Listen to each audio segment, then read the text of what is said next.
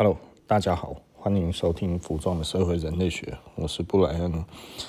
呃，我最近讲的核能的议题哈，我觉得这个我还蛮感动的，就是诶，有人就会觉得这个其实是一个非常好的议题哈，所以其实我的收听率竟然就上升了，并且有人哈就是会写信给我鼓励我哈。那我我觉得嗯。能源问题是一个非常严重的一个呃严肃的一个问题，然后那它包含了其实就是我们国家的发展哈，然后还有人民的健康、社会的福祉哈，其实都跟能源息息相关了哈。然后整个的产业啊，包含我们的就业哈，就是当然没有产业就没有就业嘛哈。那如果没有能源就没有产业啊，那。如果这个能源并不是很健康，那其实我们 身体就会受损哈。那以现在世界的趋势来看的话，其实我们必须要正视一件事情啊，就是我们现在觉得我们的生活非常的便利，我们的手机呀哈，然后我们的电动车，然后我们这些所有的东西，诶，电力越来越为重要哈。那包含了我们用了很多的行动电源啊，什么这些。其实它的充电都需要电力了哈，那也就是说，还有我们的数据传输，你看现在啊，这个数据传输传输量越大，当然能源耗损越大嘛哈。以前的手机哈是不能上网的，现在的手机哈都还可以标网，对不对哈？以前呢，真的我们以前哈用拨接的那个拨接的那个讯号的时候，你即便用电脑，你开一张图。你要开半个钟头，那个是很正常的，你知道吗？以前的人就还会下载影片，你知道？下载影片下载个一天也是正常的。现在的传输量大到你现在你要看影片的话，你用手机然后直接就可以看了，这些都是电力。所以哈，我们人的电力使用有差异有多大呢？实际上哈，从两千年到二零一九年这二十年间，我们已经增加了百分之七十几的电。的那个用电哦，全球增加了百分之七十几的用电。呃，如果我们不要这样子的生活，的确我们可以不要这样子的电力，我们不需要。但是呢，全球已经过了这样子的一个时期，哦，就是包含我们的产业哦，包含像台积电。台积电的话，其实呃是用电大户嘛，哈。那台湾有百分之。七十是那个那个呃工业用电，那这意思是什么呢？就是这些的东西都是要很多的电力然后，那包含呃现在还要做两纳米、三纳米这一些。其实我每次碰到台积电的朋友，说电要从哪里来，他们也是双手一摊，呃，谁知道？呃，所以我们现在其实老实说了，随着南科。的那个台积电哈，它其实越盖越多哈，就是现在都还在盖啊，盖到一个非常大的一个规模哈。但是电在哪里？那电呢？我们真的不知道哈。那何况到现在，其实今天又有一个新的新闻，就是南电北送哈，我们少了九亿度。对，这个其实老实说了，电网输送其实越长哈，它损耗的就越大。那我们今天大概就稍微来跟大家讲一下，就是说，呃，一些世界的能源的趋势啊哈。台湾其实老实说哈，我不知道为什么这这经济部长或者什么这些，呃，其实我觉得他们都违反他们的专业了。为什么？因为其实假设你去稍微看一下，你大概就知道哈。呃，风电跟那个风电还有太阳能其实是不能当做机载电力的哈。那我们台湾甚至呃把它当做是机载来讲的话，这这完全是一个错误的能源的观念了哈。那目前呢，比较先进的能源观念，它其实就是如果我们今天用的是太阳能，然后我们今天用的是风力的话。那这个东西如果电网比较长，也就是说这些电力本来是取之不易了哈。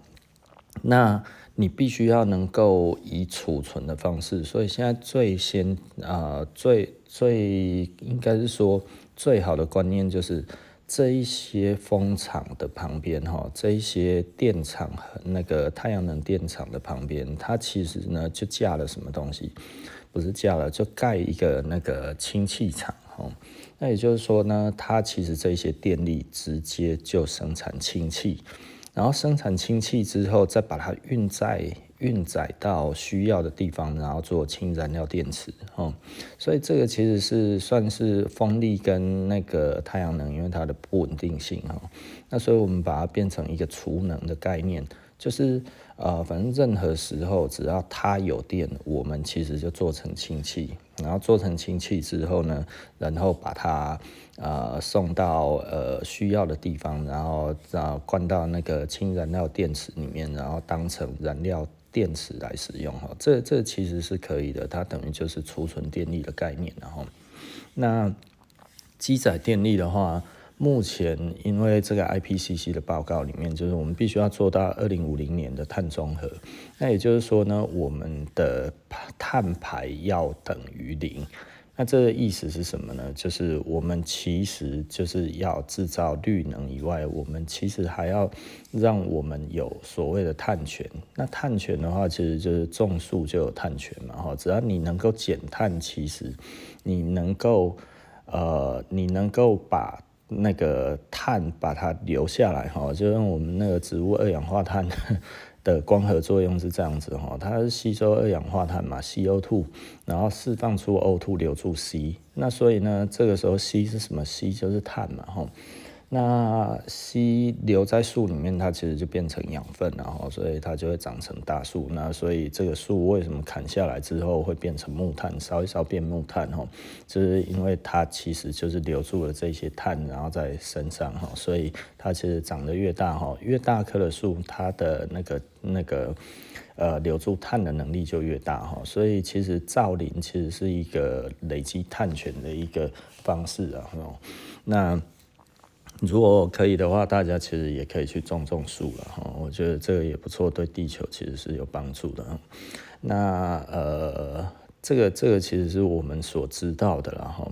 那呃，天然气来说的话，它的那个燃气实际上呢，它还是会产生二氧化碳跟氮氧化物。氮氧化物其实比对我们人体的危害很大哦。那它其实呃，如果碰到，这是我常讲的，然后如果碰到雾就变硝酸雾哈，如果碰到雨就变硝酸雨哈。那整个到土地上，土地是会酸化的哈。这包含那个火力发电都是有一样的问题。那燃烧煤炭的话，它其实会有硫化物，那再加上重金属。那所以燃烧煤炭是的确是比较不干净的哈。那燃烧天然气是干净一些，但是老实说一样有 PM 二点五。很多人就觉得，诶、它燃烧完之后就没有了，其实没有哈。它其实还有那个二氧化氮跟那个那个氮氧化物这一些，其实老实说它也是不稳定状态，它其实非常的呃恐怖，我只能这么说哈。那所以它其实也是呃我们。呃，危害身体的一个很重要的一个因素哈，所以肺腺癌什么这一些，其实老实说了哈，就算你改成天然气，它不会有太大的改变哈。大家其实，呃，我我觉得实际上，呃，如果以我们的整个肺腺癌来看的话呢，其实。呃，他们都讲了，最重要的其实是那个移动污染源，然后移动污染源其实大概就是汽机车、汽机车还有工厂的排放，可能其实比较大的肺腺癌的主因。但是呢，呃，除此之外的话，其实呃，火力发电厂其实对我们的危害也真的是不小哈。所以其实也许它不是主要的原因，但是我们都深受其害。但是呢，它最可怕的其实就是造成暖化。那这个 IPCC 的报告里面，其实都已经跟我们讲了，IPCC 其实是联合国的那个气候变迁委员会哈。那呃，他出的报告其实是非常客观的然后。那美国为了要抗拒 IPCC，还还就是呃去该要怎么讲？啊，就是去推翻他的那个巴黎气候协议啊，哈，那他相继退出京都议定书，还有那个巴黎气候协议嘛，哈，那美国其实是为了要保全什么？他们自己的能源上嘛，就是石油还有天然气这一些哈。那其实老实说了，我觉得我们台湾其实也真的是 很奇怪了哈。其实我们本来并不是跟美国采购天然气的哈，但是那个三阶之后，我们就开始跟美国采购天然气。所以为什么这个东西我们挡都挡不住哈？因为这大家如果从背后就知道了，就是。我们其实挡住的是一个七千五百亿啊，七千五百亿的一个天然气的合约了哈。那其实我我还是必须要跟大家讲一下哈，就是这台电台电其实并不是直接跟美国购气的这一个这一个机关哈，其实是透过中油。大家都知道中油去年因为天然气赔的惨兮兮哈。然后整个东南亚许多国家的接气站都已经停止兴建，为什么？因为天然气价太贵了。其实老实说，我们是承受不起的。中油已经、已经、已经这个 去年已经亏损好几百亿，因为天然气好几百亿耶哈。所以，我我觉得我还是必须要讲哈，就从我们上次的这个。呃，就是我我们上上一集这样子所讲的哈，你你其实你会觉得非常非常的无奈了哈。也就是说，为什么我们要选择这样子的呃能源方式，而它其实并没有比较安全，因为其实实际上储气站 储气站非常耗能哈，它要零下负一百多度的样子哈，你要维持它零下负一百多度。你要耗损多少能源？其实它的能源是很大的哦。然后还有你的每天的这些船舶来来去去，这些汽船来来去去哈，呃，它真的非常非常的呃。该要怎么讲？我我觉得非常非常的可怕啦。我只是觉得非常非常的可怕哈，因为它如果爆炸的话，其实不得了哦。那我觉得我们能不能承受它爆炸？而且它爆炸之后呢，其实马上 就会产生很很严重的能源问题，因为你新建一个呃那个那个那个电厂的话，基本上即便是天然气的这一种火力发电厂的话，大概也要个。还要个一两年，然后这个接气站呢，其实也要花好几年的时间。它爆炸了，其实呃是还蛮容易的。如果大家去看那个日本三一一海啸哈，虽然它也毁掉了这个这个呃那个福岛的核电站嘛哈。那它其实我还是必须要讲，它其实是人为的问题啊哈。但是天然天灾所产生的，就是我们看气仙早市哈，日本的气仙早市，因为它有这一些呃储油槽啊，还不是储气槽，就储油槽啊，然后里面装的是重油哦，它还不是氢氢燃油哈，它不是这一些的燃油，它其实是重油，那就。因为海啸的关系，就导致整个气仙沼市全部都烧起来，然后全部烧光光，真的整个气仙沼市全部被烧掉了哈。呃，其实这一些的气槽，这一些的东西，其实是非常非常的危险的。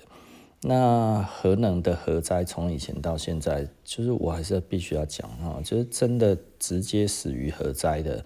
那也就只有在乌克兰的车诺比哦，他也就老实说，我不太想要这样子讲，但是他因此而死亡的人数是三十几人，然后后来呢，陆陆续续这样子死亡，总共到四十几人哈，四十五个左右了哈。那人命当然都其实不应该要好像当成一个数字这样子来讲哦，但是实际上呃，我们看东西的话，还是要以数据来看，呃。真的以核能电厂来说的话，因此而死亡的人数真的实在是太少，大家会觉得很害怕。其实都把那个广岛跟长崎的那两颗原子弹所造成的人员伤亡，都把它算进去，当成是核电在看哈。其实它这个的差异是非常大的，然后我必须要讲。就是核能电厂在使用的铀燃料棒呢，它其实 它的它的那个铀的浓度呢，其实只有三 percent 到五 percent 而已吼。但是你要到武器级的这一种的铀的浓缩铀大概都要到百分之七十以上哈，甚至都要到百分之九十几。那所以你必须要有这么这么这么高浓度的浓缩铀，这有一点像是我们打一个不太适切的比方哈，就是你要它爆炸，你要它百分之七十以上它才会爆炸。那你只有百分之三到五，就有一点像是你酒精浓浓度只有百分之三到五。你打火机再怎么点，它都点不着啊！你用喷灯，你用什么东西去喷它，它都点不着。为什么？因为它的浓度真的其实不高哈。那你说，哎呀，那为什么这些电厂会爆炸？它其实老实说，它其实是那个炉心熔毁，然后也就是说，它的核反应其实没有办法停下来。那你说，哎，核反应不能停下来，这不是很危险吗？哈，所以呢，现在实际上新的呃第四代的。第四代的这个核电厂，它其实最重要的就是安全性，也就是说呢，它其实必须要在一个特殊的环境下，它才能够产生这一个核反应哦。那也就是说，当这一个系统只要没有部分的电力存在的时候呢，它自己就没有办法再反应了哦。那也就是说呢，呃，比方说我们都知道有一个快中子的反应炉，快中子的反应炉，你如果没有办法让它持续的在一个状态之下，它自己就会停机哦。所以他们其实是现在是就是说，呃，它做一个非自然的环境哦，其实也没有真正的是非的自然环境的哈。反正它，我我讲的意思就是说呢，它的那个反应其实要要产生反应，其实是非常困难的。那他们突破了这些困难点之后呢，只要这个反应。它的呃必须要的环境不存在了，它马上就会停了哈。那这个其实就讲了，它会自然停机哈。这这在中国已经有了，然后那美国的话，其实老实说，美国现在也都在研发新的核能电厂。那我我还是必须要讲哈，很多人还是搞不清楚，就是说，那为什么大家现在都在讲这样子的问题？呃，其实我我必须要讲哈，做核能电厂的财力跟这个能源商的财力其实差异实在是太大哦。你就觉得，如果我这么说好了，你非常有钱，但是其实你会污染环境；你跟一个非常环保，但是呢，他其实没有什么钱的人，两个人在对于世界的影响力上面，谁的影响力会比较大？那如果今天这一个呢，污染很高的这一个能源商，他要污蔑这一个呃比较干净的能源，对他来讲花花钱而已啊，对不对？就像我们核四公投，我常讲了，我过不了，那过不了这没有什么，因为我们在对抗的就是美国的能源商啊，七千五百亿耶，还有四阶五阶，后面都还要继续跟美国签约，对不对？你你看这个东西背后的利益有多大？哦，我们虽然一年亏损了几百亿，不过没差，它是几千亿的这一些，等人民醒了的时候，他们已经暗度陈仓很多了哈。所以我必须要讲了哈，呃，很多人其实对于国家破产没有感觉哈，那其实因为大家真的不知道国家破产是怎么回事。其实简单的来讲，国家破产是非常危险的一件事情。为什么？你家里如果没有钱呢？请问你家里的电线会换吗？你家里的电线不会换了哈？为什么？因为能用就好了啊。哦，电线老旧会产生什么问题？电线走火啊，对不对哈？那如果你们家里面的所有的东西都一直都无法检修哦，你家的电视也快要坏了，电冰箱明明都不冷了哈，然后那个压缩机发烫，所有的电器都在发烫，你明明都知道它该要换了。但你家没有钱，你家可以换吗？你家还负债嘞，外面还有债主在敲门。请问你这个时候你怎么办？你只能将就着用啊，将就着用就很危险，或者是关掉不用了哈。我们可以看得到的就是美国的城市负债非常的严重的底特律哦，底特律到二零一三年哈，从二零一三年破产至今还没有办法。恢复哦，吼，还没有办法恢复什么？它的城市的基础建设没有办法恢复，这是什么意思？就它的道路坏了没得修，哦，瓦斯管坏了，它从没有坏的地方把它关起来，所以呢，呃，这个管路在过去的那一些，不好意思，你家没瓦斯的，底特律是会呃结冰的地方，然后它会下雪，它会结冰的地方。所以呢，如果你没有办法供应瓦斯，不好意思，那个地方你的房屋价值瞬间归零，哦，对不对？你没有东西。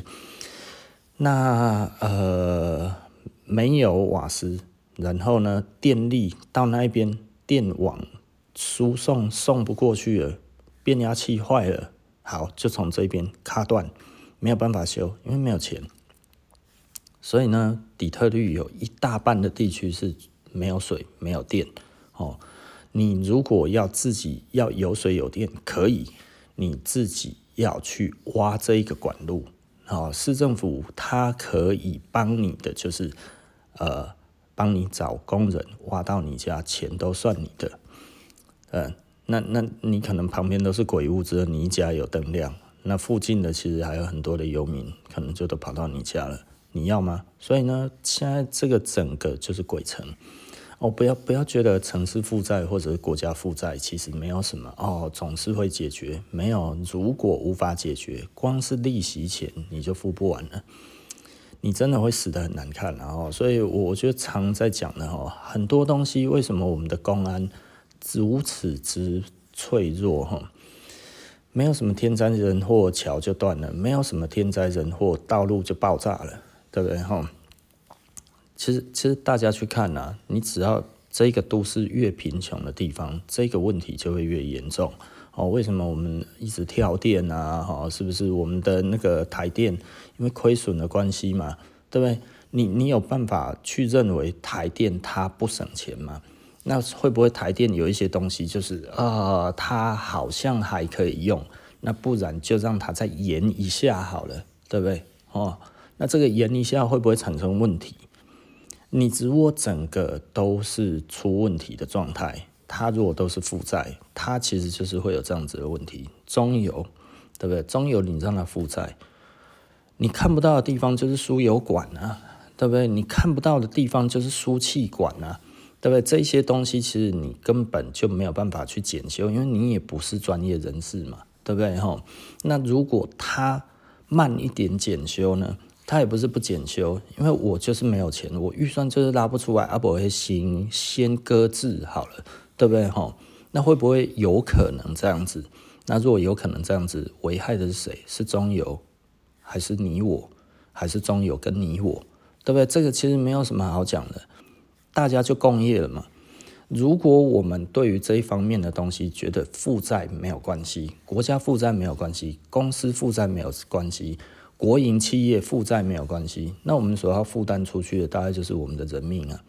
但，这这其实没有什么好讲的了哈。所以简单的来说，有有的时候我会觉得很无奈，就是大家其实警觉性不够，大家总会觉得这样子就好了，对不对？但是如果我们回头去看一下，其实我还是常讲，去去了解一下，你知道网络上面有非常非常多的资讯在讲核四。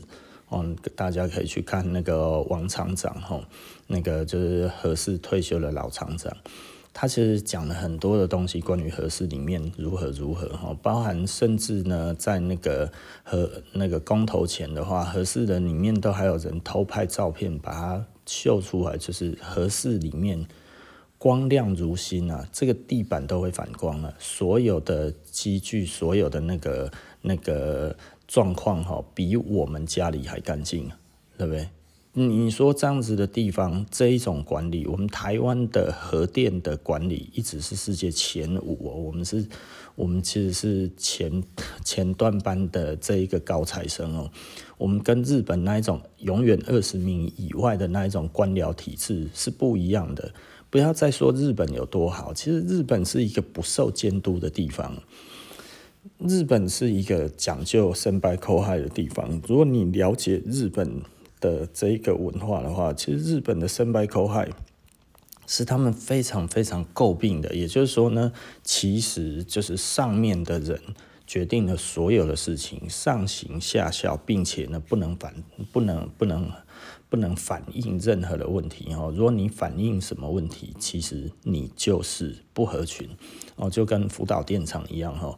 福岛电厂其实实际上呢，它的它会发生问题是很久以来大家都知道的。日本在这个电厂里面，他们都知道了，知道什么呢？知道设计是有问题的。它的柴油发电机是放在地下室的。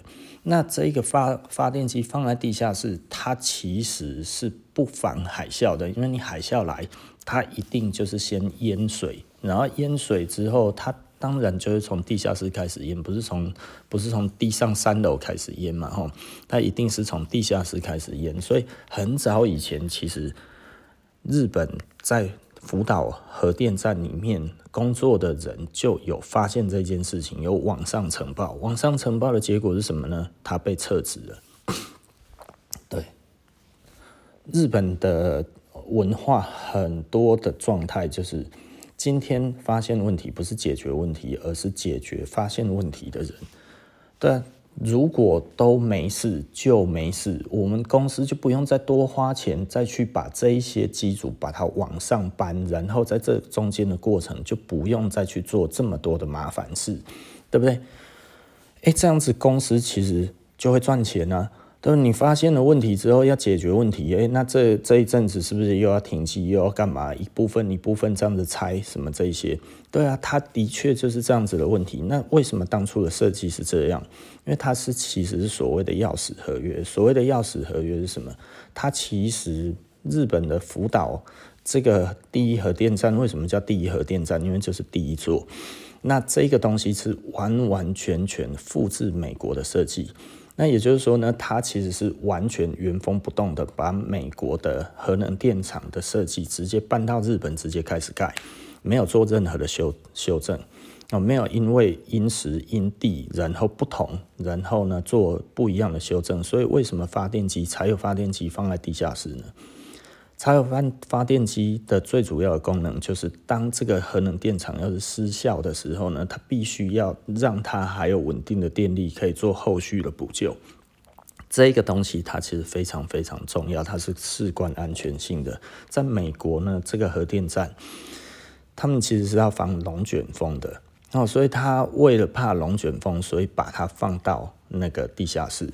对，放在地下室就没有龙卷风了嘛，哈。可是，在日本没有龙卷风，却要照这种东西来设计，而日本有海啸，却不照海啸的规范，就是因为这样子一连串一开始的错误的设计，到后面的人为的管理疏失，哦，这大家可以去看呐，哈，就是他应该要灌海水的时候，你看现在海水已经灌进去了，可是海水只要灌进去，其实这个核电。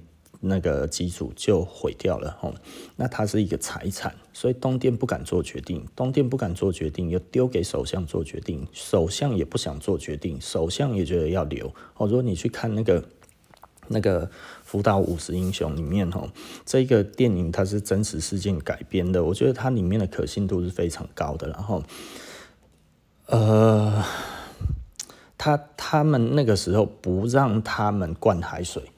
甚至灌到一半的时候，还要求这个海水不能再灌了。为什么？因为海水不干净。当然，我觉得也许是是这，也许是效果了哈。所以我觉得那个极其荒谬。但是的确，当时的决定是荒腔走板，还包含那个时候，呃，都已经非常危急了，还叫那个自卫队哈去上面洒水。啊，那根本是做没有办法做的事情。而首相那个时候在讲的东西是什么？他说至少要让国际看到我们的决心，所以那是非常危险的。因为其实当时都知道很有可能会在起爆，可是他还是坚持让这个直升机过去那一边执行这一些的任务，是为什么？是要给国际看的，而不是他真的有用，因为他们自己也知道没用。日本其实是这样子的一个一个国家，我自己是蛮了解日本的。其实老实说了，我的对于这样子，大家可能会觉得哇，这么夸张，这个就是日本人啊，对不对？你如果觉得日本是一个非常先进、非常厉害的国家，对，它的确是哦。但是呢，相对的，它这一方面的官僚体制也让它其实到一个地步之后就上不去了。最早。日本之所以可以高度发展，其实是完全依赖于美国。依赖于美国的什么东西呢？其实日本依赖美国的零关税，依赖了非常久，依赖它到成为世界第二大经济体。哈，从一九四五年之后呢，然后到一九五三年吧，哦，一九五三年还是一九五二年的这个旧金山合约，哈，然后之后呢？呃，把这些治权归还给日本之后，然后整个日本就其实是美国在扶植的，然后呢，呃，扶植了十几年之后，成为世界第二大经济体。可是这中间，它其实就是享有的这些货物零关税，所以美国人为什么在六七零年代的时候非常的讨厌日本？哦，这个这个都是其他有自的。然后，好，OK 了哈，那我们。就继续再讲吧。就我我现在哈，我都觉得有一点点累啊。为什么？因因为其实我是没有背景音乐的，你知道吗？很多人的那个 podcast 背景音乐哈，那有背景音乐有什么好处呢？就吞咽口水哈，其实比较听不到了。我呢啊。这个这个正常讲话哈，都会让人家听到哦，这个这个口水声哦，你就会觉得，嗯，其实老实说了，我自己也不想要有那个声音，但是没办法，你总不能叫我不吞口水吧？你讲话不吞口水试试看嘛，哈。所以我我觉得这个其实很有趣的哈。呃，哎，我讲到这个能源哈，其实老实说了，这个其实是我最想谈的。那我觉得我前几天上台北哈，然后有朋友就问我一些问题啊，大家就问我说：“哎呀，生意怎么样啊？然后有没有事啊？”其实老实说啦，这些东西都不止，都没有比能源还要重要。对啊，我倒了就倒了嘛。其实实际上台湾其实企业大家都在逃啊。你觉得呃，台积电去日本设厂，完完全全都是因为？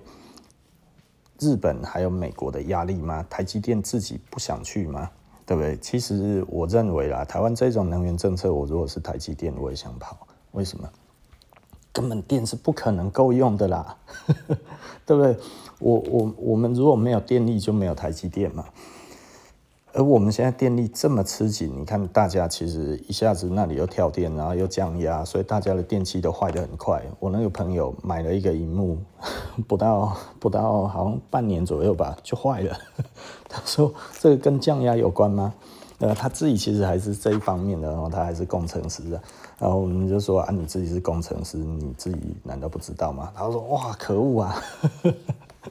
哦，其实的确啦，我们现在这这个一些东西都坏得很快啊，我们的灯啊，我们的什么东西其实都坏得很快哈，尤其在这几年，那它使用寿命都已经降低了，然后那包含冷气啊什么这些，那这样子会不会有危险？当然会啊，对你家的电力的负载也很大，因为它其实，呃，呃，你降压之后，其实老实说了，它它的温度会升高了，哦，所以这个这个其实，呃，它是有危险的啦，所以家里的电线最好换一换，然后趁有钱的时候，你知道吗？哈，那呃，我我觉得，嗯，你你可能会觉得哈，政府呢，它其实都应该是为人民好的，它怎么可能为人民不好？为人民不好的话，其实呃，大家票就不会投给他了。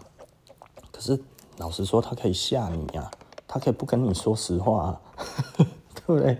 那对他有什么好处？好处可大了啊！这就跟 Don't look up 一样嘛，哈，对不对？你不要往上看，为什么彗星掉下来了？那你如果看不到这些东西，你看你抬头还看得到彗星，你你看你的电线，你看得出来它？电压不足吗？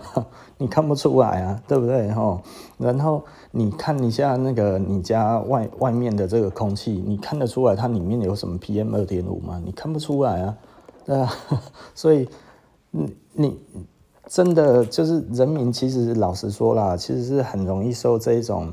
那个政府宣导而觉得就哦，对，政府都是为我们好。其实政府不需要为我们好，你知道吗？我应该说，政客不需要为我们好。这一点有一点背离哈。也就是说呢，简单的来说啦，如果以我们商业来看的话，照理来说，照理来说，呃，我们都应该要做最好的产品给顾客，免得顾客发现我们东西做得不好，对不对？正常而言，对不对？那如果每一个每一个商家、每一个品牌、每一个做产品的人都是这样子，那我们世界就有福啦，对不对？可是偏偏不是啊，对不对？这些做做产品的、做商品、做品牌的很多人，其实并不是善良管理啊，他并不是善良制造啊。那这个时候他能躲就躲，能能那个能过就过。那难道他已经这么做了之后，他会在？他他会在他的广告上面说：“诶，其实我东西做得不好吗？没有，相反的，他会说我做得非常好，好爆了，好到他妈的你爸爸爸妈妈祖宗十八代从棺材里面爬出来都还会掉眼泪，对不对？不是这样子吗？如果今天真的是为我们国家好，对不对？为什么我们国家现在连这一个基本的电力都有问题？”为什么我们还会不断的疯狂断交，对不对？为什么我们到现在还必须要充实国防？F 十六 V 还要掉下去，对不对？我们为什么还要花这么多的钱去军购，然后去买这么多钱的这一个的那个、那个、那个天然气，对不对？为什么？你没有发现都一直在花钱吗？难道你觉得这些钱都是假的吗？可是他回头过来跟你讲，哦，这是为了要安全。可是我们为什么之前没有这个安全问题？我们的国防预算为什么以前不用这么高？对不对？我们以前为什么天然气不用花这么多钱？我们如果核四商转了之后，是不是其实这些钱都不用花？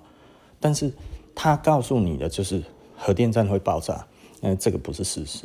他告诉你中国会武力犯台，但是大家都不相信，对不对？但是他还是继续买啊，他还是继续做啊。对他来讲。